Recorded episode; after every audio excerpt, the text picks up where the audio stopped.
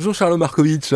Bonjour Thierry. Vous êtes notre expert euh, comptable certifié et chaque semaine vous nous donnez eh bien de bonnes informations sur la fiscalité, sur les droits euh, que nous avons aussi. Et puis aujourd'hui on va parler et s'adresser particulièrement aux PME de la région.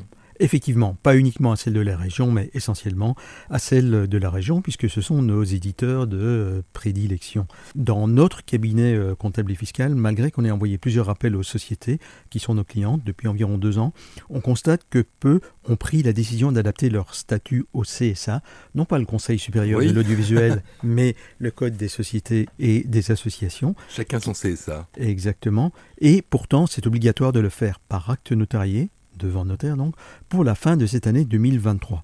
Alors pourquoi est-ce que c'est obligatoire? Parce que le CSA a simplifié notamment le nombre de formes de sociétés et il a modernisé la manière dont les sociétés sont régies.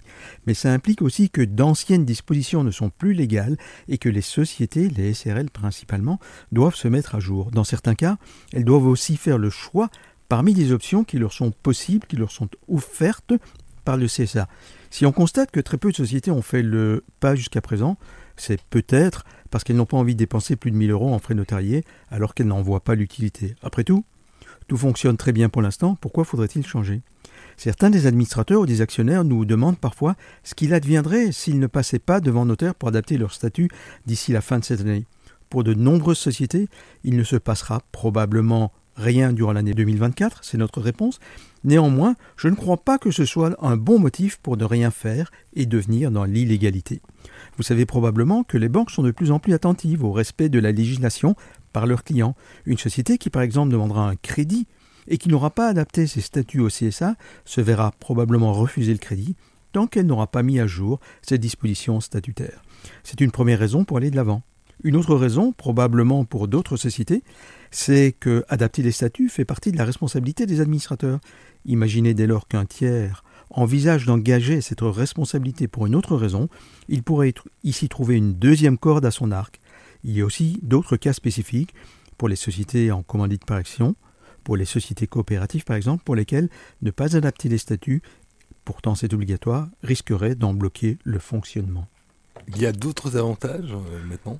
Oui, certainement, il y a d'autres avantages à se mettre à jour, notamment le fait que le capital qui était bloqué et dont on ne pouvait pas disposer, le capital de la société, peut devenir disponible si les actionnaires en décident ainsi lors de l'Assemblée générale qui va adapter leur statut devant notaire.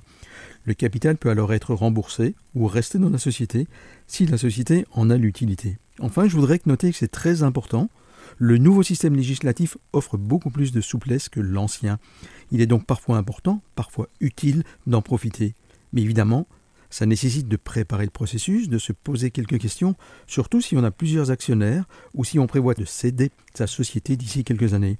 On peut par exemple créer des classes d'actions dont certaines auront des droits spécifiques, un dividende prioritaire pour le pater familias, un droit de vote, des modalités de fonctionnement spécifiques. En conclusion, oui. ce n'est peut-être pas mon dernier appel, mais si vous avez une société active ou même en veilleuse, prenez le temps de vous adapter au CSA d'ici fin décembre. D'accord, la réforme donc est bien en cours, plus qu'en cours. Elle touche à sa fin, allez-y, ne tardez pas. Merci Charles pour tous ces conseils et à la semaine prochaine. À bientôt.